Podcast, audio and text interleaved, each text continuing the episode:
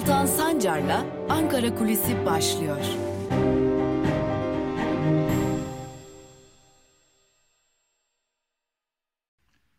Merhabalar sevgili Özgürüz Radyo dinleyicileri ve YouTube hesabımızın sevgili takipçileri. iyi bir gün geçirmeniz dileğiyle karşınızdayız.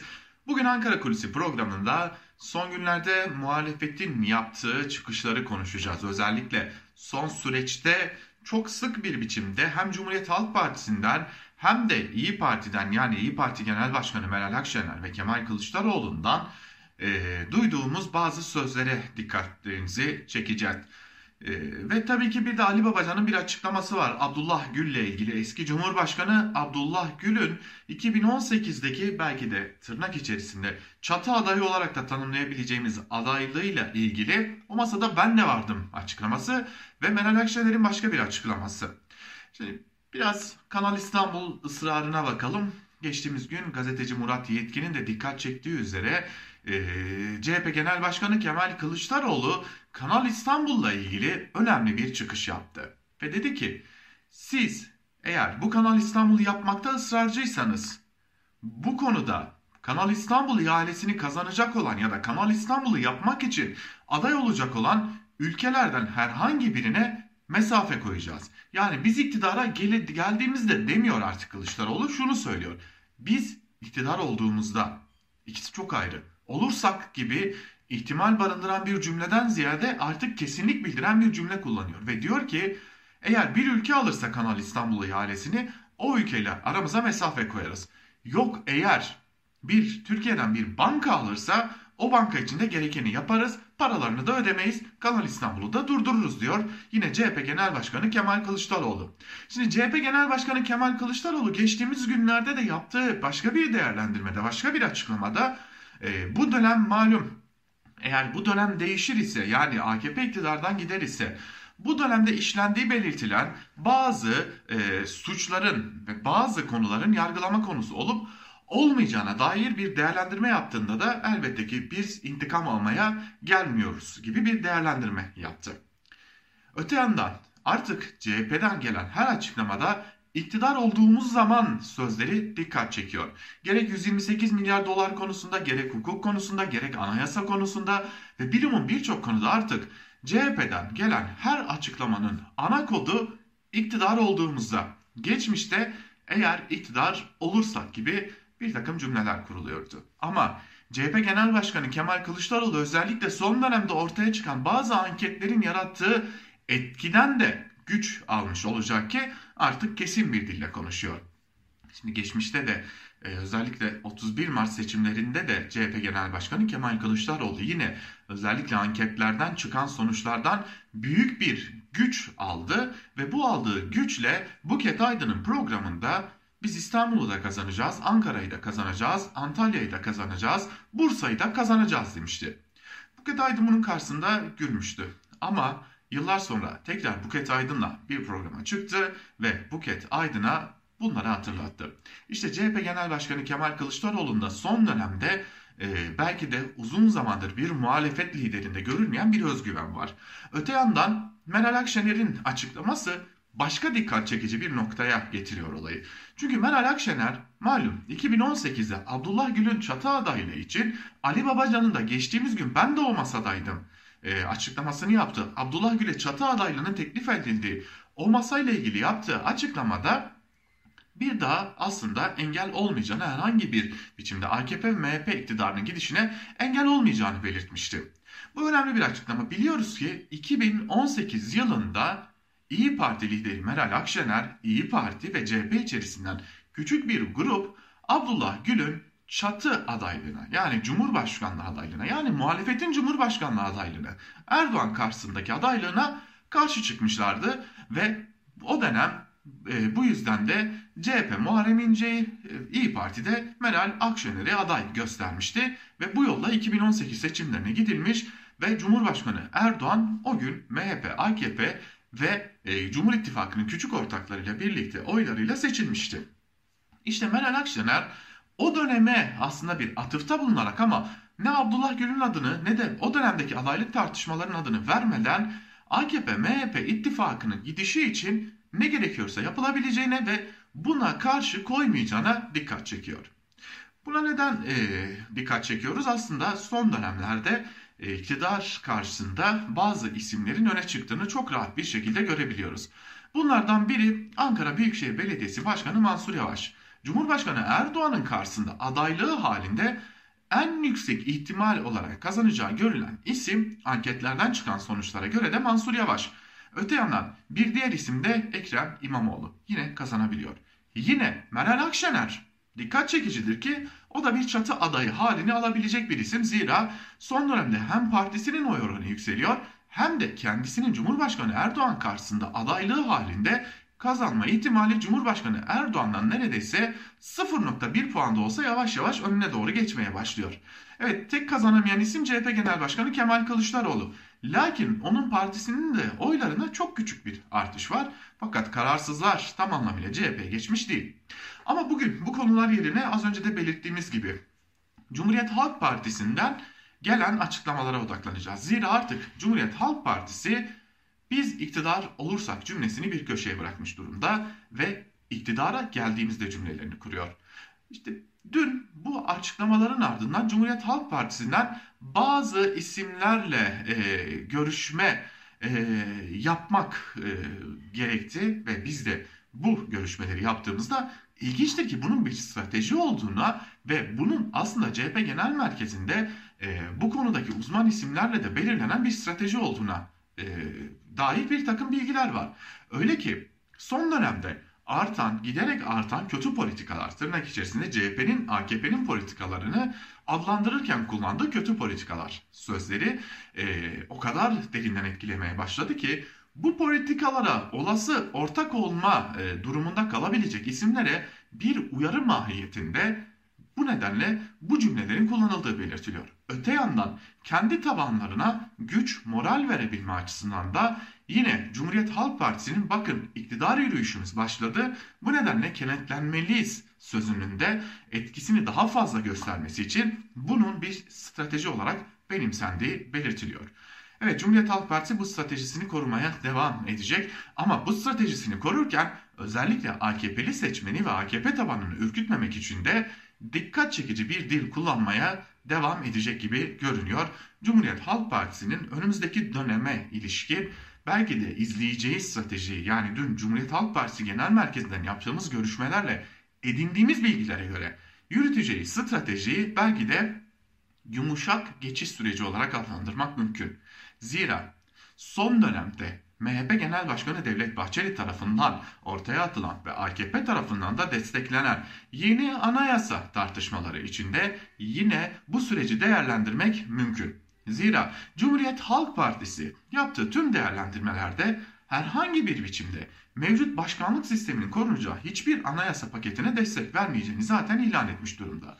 Hatta Cumhuriyet Halk Partisi artık artık tam anlamıyla herhangi bir anayasa değişikliğine malum iktidara gelmeyi hedefledikleri seçimden önce tartışmaya bile uzak. Evet tartışmaya bile uzak. Özellikle AKP ve MHP ile birlikte bu tartışmalardan uzak duracak. Ancak kendi içlerinde ve muhalefet içerisinde bir anayasa değişikliği çalışmalarına da devam edecekler. İşte tüm bu strateji artık muhalefette belki de uzun yıllardır görülmeyen bir özgüvenin ortaya çıktığını gösteriyor. Bu özgüvenin adı iktidara geldiğimizde cümlesi. Bugünlük de bu kadar diyelim. Saygılar ve sevgiler. Başka bir programda görüşebilmek umuduyla. Hoşçakalın.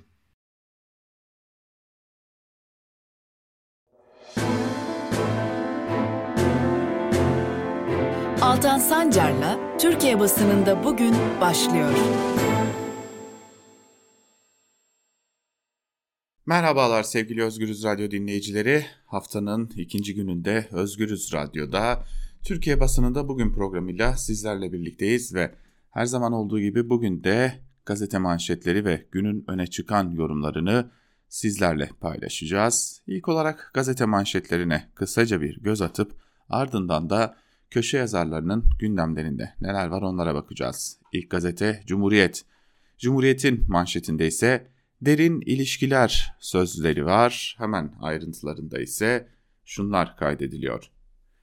Milyonlarca kişi nelerin saklandığını öğrenmek için çete lideri Sedat Peker'in videolarını izliyor. AKP milletvekili Tolga Ağar, jandarma, başsavcılık, bakanlık iftira diyor. Peker, Beykoz konaklarındaki bir olayın da kapatıldığını ileri sürerek emniyet müdür yardımcısını tanık gösterdi. O polislerin görevden alınma tarihleri Peker'in iddialarıyla kesişiyor. Peker'in iddiaları siyasette de yankılandı. CHP sözcüsü Öztürk, Erdoğan ile fotoğraf karelerine giren, mitingler yapan, koruma polisi veren suç örgütü başı konuşmaya başladı. Kanalizasyon boruları patladı. Korkunç itiraflar var ama tek bir savcı kılını kıpırdatmıyor dedi. Davutoğlu ve Babacan devlet Peker'in suç örgütü lideri olduğunu yeni mi öğrendi sorusunu yöneltti deniliyor haberin ayrıntılarında. Evet bu konu aslında önemli. Zaten e, Barış Pehlivan'ın yazısı da bu konuya dair ilerleyen dakikalarda köşe yazılarını aktarırken Barış Pehlivan'ın bu konuda kaleme aldı. Az önce manşetten verilen yazının ilgili bölümlerini de sizlerle paylaşıyor olacağız. Geçelim Evrensel Gazetesi'ne. Evrensel Gazetesi'nin manşetinde İstanbul Sözleşmesi'nden vazgeçmiyoruz sözleri var. Ayrıntılar ise şöyle. İstanbul Sözleşmesi kadına yönelik şiddet ve toplumsal cinayetlere dayalı ayrımcılığa karşı şimdiye dek yapılmış en kapsamlı uluslararası sözleşme. Cumhurbaşkanı Erdoğan'ın imzasıyla bir gece yarısı kararıyla Türkiye'nin sözleşmeden çekilmesini kabul etmeyen kadınlar haklarımızdan, hayatlarımızdan vazgeçmiyoruz diyerek ses çıkaracak. İstanbul Sözleşmesi'nin uygulanması için mücadele eden kadın platformları 10. yılında sözleşmenin kadınları yaşam mücadelesine mücadelesi için önemine dikkat çekiyor. Eşik platformu İstanbul Sözleşmesi uygulansaydı en az 2336 kadın aramızda olacaktı derken İzmir ve İstanbul kampanya grupları mücadeleden vazgeçmiyoruz, kararı tanımıyoruz dedi. Yine bir diğer haber. Kudüs'ü başkent yapma saldırıları sürüyor. İşgal altındaki Doğu Kudüs'te bulunan Filistin mahallesi Şeyh Cerrah'ta boşaltılması ve Ramazan başından bu yana Aksa Camii'ne gelen Filistinlilere yönelik İsrail polisinin saldırılarının yarattığı gerilim sürüyor. Siyasi kriz yaşayan Netanyahu saldırıları İsrail'in başkentini inşa etmek olarak savunurken Filistinliler ise direniyor denilmiş. Bir gün gazetesiyle devam edelim. Mücadeleden vazgeçmiyoruz manşetiyle çıkmış bir gün gazetesi de evrensele benzer bir manşet. Kadınlara ve kız çocuklarına şiddeti ve ev içi şiddeti önlemeye yönelik ilk Avrupa Sözleşmesi olma niteliği taşıyan İstanbul Sözleşmesi 10 yaşında. Sözleşmeyi Avrupa Konseyi üyesi 20 ülke onayladı. İktidar 21 Mart gecesi Türkiye'nin Cumhurbaşkanı kararıyla İstanbul Sözleşmesi'nden çekildiğini müjde diyerek duyurdu. Ama kadınlar aynı fikirde değil. Mücadele kararlılıkla sürüyor. Kadın örgütleri bugün saat 11'de ortak eylem düzenleyecek. Türkiye Kadın Dernekleri Federasyonu Başkanı Canan Güllü sözleşme yaşayacak ve yaşatacak demeye devam ediyoruz dedi diye de ayrıntılar aktarılmış. İşçinin canını umursayan yok ölümüne çalışıyoruz başlıklı bir diğer haber ise şöyle. Uluslararası Sendikalar Konfederasyonu'nun 2020 yılına ilişkin raporuna göre Türkiye çalışanlar için en kötü ilk 10 ülke arasında. Salgının başından bu yana karantina önlemlerinden muaf tutulan işçiler tam kapanma günlerinde de evde kalabilme lüksüne sahip değil. Kısıtlamalardan muaf tutulan ve bu süreçte çalışmak zorunda kalan bir metal işçisi salgın pik yaptı diye kapanmaya gittik. Bu pik bu salgın işçiler arasında yok muydu dedi. Bir inşaat işçisi ise şöyle konuştu. Bizim canımızı hiç düşünen olmadı ki. Biz de sağlığımızı unuttuk. Geçirmek için çalışmak zorundayız. Evet, geçirmek için çalışmak zorunda olan işçiler ve TÜİK'in rakamlarla oynayarak Türkiye'de işsizlik yokmuş gibi davranması. Bu ikisi paralel ilerliyor ne yazık ki. Ve gelelim yeni yaşama. Manşette cinayet netleşiyor sözleri var. Ayrıntılar ise şöyle. AKP Elazığ milletvekili Tolga Ağar'ın suçlandığı Yelden Akı Harman'ın ölümünde cinayet ihtimali güçleniyor. Savcılığın takipsizlik kararında yer vermediği otopsi raporu ve deliller durumu değiştirdi. Bazı tanıkların içkili iddiasının çürütüldüğünü belirten gazeteci Barhansel Ağca, otopsi raporundaki vücuttaki morlukların yer almadığı belir almadığını belirtti. Bu arada Ağar'ın Kahraman'ı tanıdığı da ortaya çıktı. Otopsi yapan Doktor Selma Düzer hakkında Hozat'ta gerçekleşen Murat Oktay Can isimli askerin şüpheli ölümünde otopside suç delillerini gizlemekten 2009'da soruşturma açıldığı da anlaşıldı denilmiş haberde. İşte Türkiye'de gerçekler ve bir de iktidarın yaratmaya çalıştığı gerçekler kar karşımızda. Sözcü gazetesiyle devam edelim. Menfaat çatışması ortalığa döküldü sözleriyle çıkıyor okurlarının karşısına sözcü ve manşetin ilerleyen satırlarında şunlar kaydediliyor. Sözcü TV'ye çıkan Saadettin Tantan'a suç örgütü lideri Peker'in bahsettiği 4.9 ton kokain Türkiye'de kime gelecekti sözleri soruldu. İşte söyledikleri. Menfaatler bakımından bir çatışma olduğu belli. Bu açıklama çok vahim. Özellikle kokainin Türkiye'de kimler tarafından kullanıldığı, bunlara kimlerin aracı olduğu ve kimlerin bu işten zenginleştiği ortaya çıkarılmalı. Bu çok zor bir şey değil. Cumhurbaşkanı emri verir, savcılar ve İçişleri Bakanı konunun üzerine gider, her şey ortaya çıkar. Sedat Peker ve diğerleri gibi daha ortaya çıkmamış bir sürü insan var. Siyasetçisinden hakimine, bürokratından iş adamına kadar hepsi biliniyor. Geçmişte bu menfaat çatışmalarından dolayı çok şey kaybedildi. Bunların temizlenmesi gerekiyor. Türkiye büyük bir devlettir. Bunu bir anda ortadan kaldırabilir denilmiş. Peki muhalefet liderleri neler söylemiş? Kılıçdaroğlu diyor ki siyasetçi ile mafya birlikte el tutuşursa Türkiye farklı bir sürece sürüklenir. Akşener diyor ki iddialar çok vahim, ortaya çıkanlar rezalet, bir savcının harekete geçmesi, geçmemesi kötü. Babacan ise devlet yapısı ve yönetim iflas etmiş durumda Peker'in videolarını izleyemiyorum demiş. Davutoğlu ise şu cümlelerle tepki gösteriyor. Devlet Peker'in örgüt lideri olduğunu yeni mi öğrendi? Onuma, ona koruma verdiniz demiş.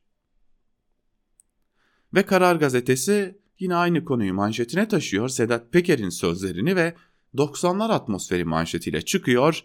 Hemen ayrıntılarına bakalım. Türkiye'nin 1990'ların karanlığında kaldığını, kaldığını düşündüğü yeraltı yapılanmalarının hala varlığını sürdürdüğü siyaset mafya ilişkisinin hız kesmeden devam ettiği Peker'in videolu paylaşımlarıyla ortaya çıktı. Uyuşturucu trafiğinde adı geçen siyasetçilerden eski bir milletvekilinin dövdürülmesine kadar ciddi suçlamalar gündem haline geldi. Ortaya saçılan vahim iddialar hakkında yargı organlarının bir an önce harekete geçmesi bekleniyor. Benim aslında takıldığım cümle şu. Yani deniliyor ki Türkiye'nin 90'ların karanlığında kaldığı düşündüğü yeraltı yapılanmalarının hala varlığını sürdürdüğü ortaya çıkmış. Yahu bu ülkede senelerdir birçok insan çıkıp bu ülke 90'lar atmosferinin tam ortasında diye özellikle siyaset, mafya adına ne dersek diyelim bu tarz üçgenlerin ortaya çıktığını senelerdir dile getiriyor. Ama gelin görün ki e, sanki Sedat Peker'in açıklamaları bunu ortaya çıkarmış gibi davranılıyor. Oysa bu durum senelerdir Türkiye'nin gündeminde ve senelerdir bu konu tartışılmaya devam ediliyor. Gelelim iktidarın gazetelerine. Sabah manşetine bakalım. Manşette İsrail zulmüne büyük direniş sözleri var. Ayrıntılar ise şöyle. İsrail polisi Mescidi Aksa'da namaz kılıp nöbet tutanlara saldırdı. 331 kişi yaralandı. Filistinliler ayaklanıp İsrail vahşetine karşı yürüyüş düzenledi. Saldırıda 331 kişi yaralandı. Vahşeti protesto için Batı Şeria'nın Ramallah kentinde binlerce Filistinli ayak ayaklandı. Ucu bucağı olmayan dev kortej oluşturuldu. Protesto yürüyüşünde İslam dünyası ve Arap ülkelerine Kudüs'ün yanında dur çağrısı yapıldı denilmiş. Şimdi bugün e, Star gazetesinde olması lazım e, bir isim e, Star gazetesinden bir köşe yazarı Üstel diyor ki Batı ve İsrail artık altına kaçırıyor çünkü Türkler geliyor, Türkiye geliyor ve işte bu nedenle de Batı'da, İsrail'de yani kaba bir tabi tabii ki 5 yaşındaki çocuğun tabiriyle konuşuyorlar. E, diyor ki altına kaçırıyorlar. Oysa baktığımızda bugün bile Türkiye'nin birçok limanından kalkan ticaret gemileri, ticaret e, uçakları ya da her neyse e, İsrail'e ticarete devam ediyorlar. Hürriyet manşette elimi bırakma öğretmenim sözleri var. Ayrıntılarına bakalım. Ayrıntılar şöyle. İstanbul'da 13 öğretmen insanların sokağa bile çıkmaya korktuğu salgın ortamında her gün hastanelere gidip organ nakli bekleyen klosemi tedavisi gören çocuklara yüz yüze eğitim veriyor. Simge Tüzün bazı çocuklar durumları ağırlaştığında bile ders yapmak istiyor. Yanlarında ağlamak gibi bir lüksümüz yok ama eve gidince yaşıyoruz üzüntümüzü diyor. Şahika Cinisli ise işin en zor yanını şöyle anlatıyor. Bir sabah gittiğinizde bir öğrencinizin kaybıyla sarsılıyorsunuz. Aynı gün yeni gelen başka bir çocuğa gülen yüzünüzle hoş geldin demek zorundasınız diye aktarılmış. Burada öğretmenlerin yaptığı elbette ki çok kutsal bir iş fakat e, cümle şu insanların sokağa bile çıkmaya korktuğu salgın ortamında deniliyor. Oysa insanların sokağa bile çıkmaya korktuğu salgın ortamında Türkiye'de en az 6.4 milyon işçi tam kapanmadan muaf tutulup fabrikalarda, inşaatlarda, bilimin birçok işte yine devlet memurları da çalıştırılmaya devam ediliyorlar. Milliyet gazetesine bakalım barbarlık manşetiyle çıkıyor. Ve ayrıntılarında şunlar kaydediliyor. Filistin halkına günlerdir ses bombaları ve plastik mermilerle saldıran İsrail, dün gece de Gazze'yi füzelerle vurdu, 9'u çocuk 20 Filistinli hayatını kaybetti denilmiş. Erdoğan'ın açıklamalarına da yer verilmiş tabi burada. Filistin Devlet Başkanı Abbas ve Hamas Siyasi Büro Şefi Haniye ile ayrı ayrı görüşen Cumhurbaşkanı Erdoğan, İsrail'in tutumunu terör diye tanımladı. Erdoğan, Ürdün Kralı ve Kuveyt Emiri ile de görüşerek saldırıları durdurmak için birlikte çalışmanın önemli olduğunu vurguladı. Zaten bu bahsi geçen e, Ürdün Kralı ve e, bir de e, Kuveyt Emiri dışında Türkiye'nin Arap ülkelerinde görüşebildiği pek isim kalmadı. İşte bugünlerde e, Dışişleri Bakanı Mevlüt Çavuşoğlu e, nereye gidiyor? Suudi Arabistan'a iki günlük bir iş gezisine gidiyor. Bir umut belki orayla arayı düzeltme hevesiyle. Yeni Şafak manşette Filistin Aksa'yı savunuyor biz neredeyiz sorusu var. E, ayrıntıları okumadan söyleyelim siz her zaman olduğu gibi e, çıkarlarınız neredeyse oradasınız. İslam dünyasının sessizliği ve dünyanın kayıtsızlığından cesaret alan İsrail zulmü ve işgali arttırıyor. Dün İsrail polisi Müslümanların ilk kıblesi Mescid-i Aksa'ya saldırdı. Birkaç gündür nöbet tutan on binlerce Filistinli kahramanca mücadele vererek kutsal mabedi korudu. 4,5 saat boyunca Yahudi yerleşimcileri Aksa'ya sokamayan polis geri çekilmek zorunda kaldı denilmiş. Yine Erdoğan'ın Türkiye yanınızda açıklamaları var e, ve yine Diyanet İşleri Başkanı Erbaş'ın da tüm zalimler gibi helak olacaksınız diye bir açıklaması var. E, peki ne olmuştu? Dün 81 ilde camilerden Kudüs için sela okunmuştu. Bu selam odası da e, yani neye yarıyor ki? Yani camilerden sala okuyunca e, salgına karşı ya da İsrail'in e, Filistinlere uyguladığı bu politikalara karşı sala okuyunca bir şey mi değişecek? Yoksa çıkıp da İsrail'e karşı bir yaptırım uyguladığınızda mı bir şey değişecek? Akit'in manşetinde ise işte e, İsrail'in Filistinlilere uyguladığı zulmü bakın şöyle söyleyelim ya da daha doğru bir tabir olacaktır. Malum İsrail'de Netanyahu hükümeti siyasi istikrarsızlık içerisinde. Hükümet kurulamıyor daha doğrusu ve İsrail ciddi bir siyasi istikrarsızlık içinde. Ve bu siyasi istikrarsızlıktan çıkış e, içinde e, Netanyahu bugünlerde İsrail'in Filistinlilere olan zulmünü giderek arttırıyor. Ve bunu belki bir oya, belki bir e, siyasi krizden çıkışa e, çevirmeye çalışıyor. Bu zaten tanıdık geliyor hepimize. Biz de bunları yaşadık. Ama bir de Türkiye'de bunu İsrail'in uyguladıklarını oya çevirmeye çalışanlar var. İşte bakın Akit'in manşetine bunu çok rahat görüyoruz. Dün de Fahrettin Altun, iletişim başkanı Fahrettin Altun yaptığı açıklamalarda bu niyeti açık şekilde göstermişti zaten. Akit diyor ki kurtar bizi Erdoğan. Hemen ayrıntıları ise şöyle. Filistinlere ait toprakları Yahudi yerleşimcilere açarak Kudüs'ü ilhak etmeye çalışan katil İsrail'in saldırıları dün de devam etti. Mescid-i Aksa önünde eylem yaparak zorba İsrail'i protesto eden Filistinler Erdoğan ve Türkiye sloganları atarken Kudüs'ün Şeyh Cerrah mahallesinden seslenen bir kadın aktivist gel kurtar bizi Erdoğan 500 yıl değil binlerce yıl yaşayalım diyerek Osmanlı'ya olan özlemlerini dile getirdi. Orada insanlar ölüyor e, ve e, İsrail'le e, yüzlerce anlaşması bulunan Türkiye'nin yönetimi ise bundan oy çevirme, oy devşirme derdinde. Şimdi Mavi Marmara'yı hatırlıyoruz hepimiz. E, Mavi Marmara için malum e, bir e, uzlaşı arayışı vardı ve e, bu konuya dair de İsrail'le bir Mavi Marmara Anlaşması imzalandı. Yani artık tamam bu konuyu ortadan kaldıralım diye bir e, anlaşma imzalandı ve orada tazminat karşılığında e, İsrail ile Türkiye'nin ilişkilerinin normalleşmesi e, neredeyse olağan hale getirildi. O dönem İslami kurumlar, bazı İslami STK'lar e, bu duruma tepki göstermişlerdi. Yakınlarını Mavi Marmara'da kaybedenler de yine e, bu konuya ciddi tepkiler göstermişlerdi. Örneğin Mavi Marmara'ya Adana'dan katılan Çetin Topçuoğlu'nun eşi Çiğdem Topçuoğlu e, Mavi Marmara Anlaşması'nı üzücü olarak niteleyip şunları söylemişti. Dava konusuna gelince zaten ceza davaları devam ediyor. Sayın Cumhurbaşkanımız Erdoğan'ın bu konuda söz sahibi kan sahibidir sözüne güveniyorum. Tazminata gelince ceza tazminatı neyse almak isteyen onu alır. Ama ben kesinlikle lütuf tazminatı kabul etmiyorum. Bu tür davalarda ceza tazminatının dünyada emsali nasılsa öyle olmalıdır denmişti. Şimdi tazminat davası karşılığında e, biliyoruz ki davaların düşürülmesi gibi bir şart da koşulmuştu o dönem Mavi Marmara hususunda. İşte geldiğimiz noktada ise e, olay nasıl çarpıtılıyor?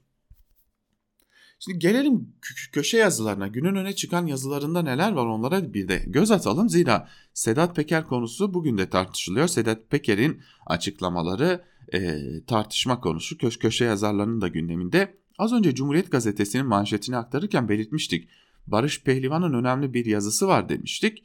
E, Cumhuriyet'teki köşesine Pehlivan Peker'in tanık gösterdiği polislere ne oldu diye soruyor ve hemen ayrıntılarında ise şunları kaydediyor. Dost Beykoz adlı bir yayın organı var. 18 Nisan 2020 gecesi Beykoz konaklarından silah sesleri duyuldu başlıklı bir haber yayınladı. Şu satırlar yazıyordu. Emir Sarıgül'ün Beykoz konaklarında yer alan evinde arkadaşlarıyla parti düzenledi ve bu partide büyük bir tartışma çıktığı iddia edildi. Yükselen silah seslerinin ardından komşuların şikayeti üzerine olay yerine intikal eden polis ekiplerinin inceleme yaptıkları belirtildi. Öte yandan bazı görgü tanıkları site içerisinde yer alan iki destek güç polisinin olaya ilk müdahalede bulunduğunu, ekiplerin ise ihbarın üzerinden birkaç dakika geçmesinin ardından olay yerine geldiklerini bildirdi. Görünen o ki Sedat Peker'in açıklamalarına konu olan iddialar bu haberle kesişiyordu. Peker, silah seslerinin yükseldiği işte o tartışmaya polis müdürlerinin de tanık olduğunu ileri sürdü, isim de verdi. İstanbul Emniyet Müdür Yardımcıları Cevdet Hürol, Öztürk, Sunay Ballıkaya ve Mehmet Sururi Saydam. İddiaların doğruluğunu kanıtlamak yargının işi. Ben başka ilginç bir gerçeği gündeme getireceğim. Ama önce şunu yazmasam olmaz. Sedat Peker havaya ateş etti suçunu Sarıgül'ün şoförünün istendiğini öne sürdü. Hatta o kişinin cezaevine girdiğini iddia etti. Halbuki bu ceza kanunundaki genel güvenliğin kasten tehlikeye sokulmasını ilgilendirir ve Türkiye pratiğinde bu suçtan tutuklama yapılmaz. Haliyle Peker'in bu iddiası da bende şüphe uyandırdı. Neyse asıl konuya gelelim. Soru şu. Peker'in kapatıldığını öne sürdüğü bu olaya tanık polis müdürlerine ne oldu? Ne dedim? Olay Nisan 2020'de yaşandı ileri sürülüyor. 3 ay sonra ise yani Temmuz'da İstanbul Emniyet Müdürlüğü'nde birçok atama gerçekleşti ve işte iddialara konu olan 3 il emniyet müdür yardımcısı da o gün görevden alındı, başka yerlere gönderildi. Buna göre Cevdet Hürol Öztürk Küçükçekmece'ye, Sunay Ballıkaya Konya'ya, ilginçtir Mehmet Sururi Saydam ise Elazığ'a tayin edildi. Bu görevden almaların Sedat Peker'in anlattıklarıyla ilgisi olduğunu düşünmek istemiyorum. Peker'in tüm anlattıklarının da yalan olduğunun ortaya çıkmasını arzuluyorum. Ama işte saflık benimkisi. Bugün Türkiye'de bu iddiaları hakkıyla soruşturacak bir yargı mekanizması maalesef yok diyor Barış Pehlivan. Bir diğer yazı T24'ten Mehmet Yılmaz'ın yazısı Siyaset, Mafya, Polis, Şeytan üçgeni başlıklı.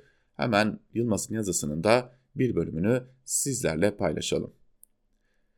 Gördüğünüz gibi bir milletvekili geliyor, suç örgütü yöneticisine karakolda nasıl adam dövdürteceklerini anlatıyor. Ancak karakol amiri buna izin vermeyince mafya devreye giriyor ve namus temizleniyor.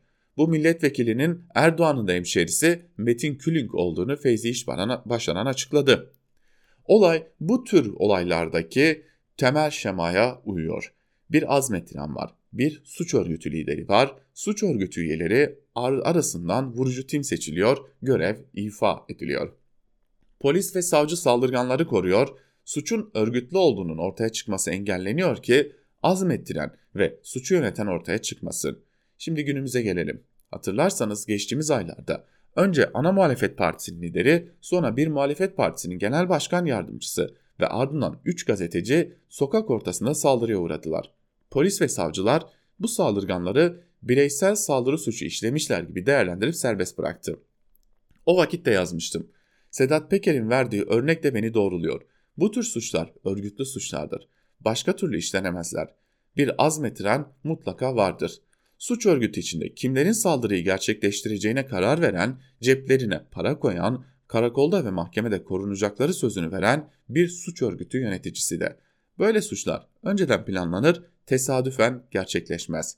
Son saldırılarda polis ve savcılar bu suçları münferit saldırıların eylemi gibi değerlendirdiler. Bu da burada kibarca değerlendirdiler yazdım ama Türkçesi aslında şöyle olmalıydı. Polis ve savcılar bu tür suçların organize suç örgütlerinin işi olduğunu bilmelerine rağmen soruşturmayı saptırdılar. Saldırganlar polisin ve savcıların koruması altındaydılar. Onun için ellerini kollarını sallayarak çıkıp gittiler. Savcı ve polislere böyle bir emri kim vermiş olabilir? Bakan mı? Mafya ile arasına mesafe koymayan partinin yöneticilerinden biri mi? Beyefendi temsil ettiğini iddia eden milletvekili ya da partinin yöneticisi düzeyinde biri mi? Tahmini size bırakıyorum ama öyle sıradan birinin olmadığını da söyleyebilirim. Bunlar elbette iktidar değiştiğinde ortaya çıkacaktır. O gün gelene kadar unutulmasın yeter diyor Mehmet Yılmaz. Yine bir diğer yazı e, farklı bağlamları olan ama Sedat Peker'in açıklamalarıyla da örtüşen bir yazı. E, Gazete Duvar'dan Bahadır Özgür'ün yazısı. 310 milyon dolar kara para ve bazı sorular başlıklı hemen yazının bir bölümünü sizlerle paylaşalım. Hakkında kara para aklama davası açılan Sezgin Baran Korkmaz 14 Nisan'da kaçtığı İsviçre'den bir video yayınladı. Her gün yenisine tanık olduğumuz üleşim ekonomisinin birilerini cehennem azabına mahkum ederken birilerine nasıl şatafatlı ve korunaklı yaşam sağladığının bir örneğini daha görmüş olduk böylece. Masada eksik var ama tek kişi görünüyor. 10 yıl aşkın süredir muteber iş insanı sıfatıyla ortalıkta dolanıp milyonlarca doları dağıtırken koluna giren siyasetçiler, fotoğraf çektirenler, onunla iş tutanlar yok. Mızrak çuvala sığmayınca İsviçre'ye kapıyı açanlar payını alıp götürmesi için mahkeme kararını değiştirenler de. Sezgin Baran Korkmaz Holding ve sahibi Korkmaz ile beraber 10 kişi hakkında hazırlanan iddianamede istenen cezaların en yükseği 4 yıldan 7 yıl 6 aya kadar hapis. Korkmaz suçlu bulunup yakalanırsa pek bir şey yatmayacak yani. İsviçre'deki keyif boşuna değil. Olayın ayrıntılı geçmişini Korkmaz'ın siyasi ilişkilerini merak edenlere milletvekili Ahmet Şık'ın yazısını okumalarını tavsiye ederim. Peki ne kadar para nasıl aklandı? Mali Suçlar Kurulu Başkanlığı 28 Aralık 2020'de ön incelemeyi 20 Ocak 2020'de ise nihai raporu savcılığa teslim ediyor. Paraların aklanması için farklı yollar kullanılmış. Yaygın yöntem parayı hesaplar arasında bölüp dolaştırmak. Bunu bir örnek üzerinden detaylarla inceleyeceğiz. Söz konusu şirket Konak Isı 11 Mart 2009'da kurulmuş. Hisse dağılımı %5 Yusuf Araz, %95 Korkmaz. 2012'de %95 ise Kamil Feridun öz kahramana devrediliyor. ABD'deki Vaşki, Vaşki Renewable Enerji'den 9 Eylül 2013'te önce 4 sonra 5 milyon dolar geliyor.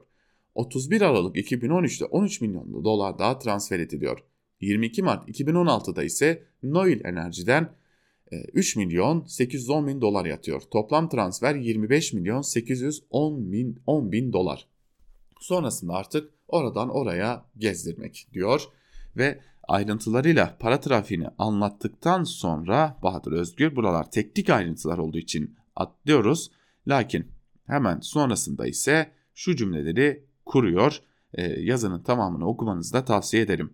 5 Kasım'daki mahkeme kararına dayanak yapılan Masak yazısına şüpheliler çıkana kadar gösterilen yargıdaki aceleciliğe her yönüyle soru işaretleri taşıyan bir ticaret siyaset ilişkisi daha. Nerede bir para birikiyorsa orada anında dokunulmazlık zırhlarının da örüldüğü bir ülkeden sürgün edilmenin keyfini korkmaz sürmesin de kim sürsün diyor Bahadır Özgür.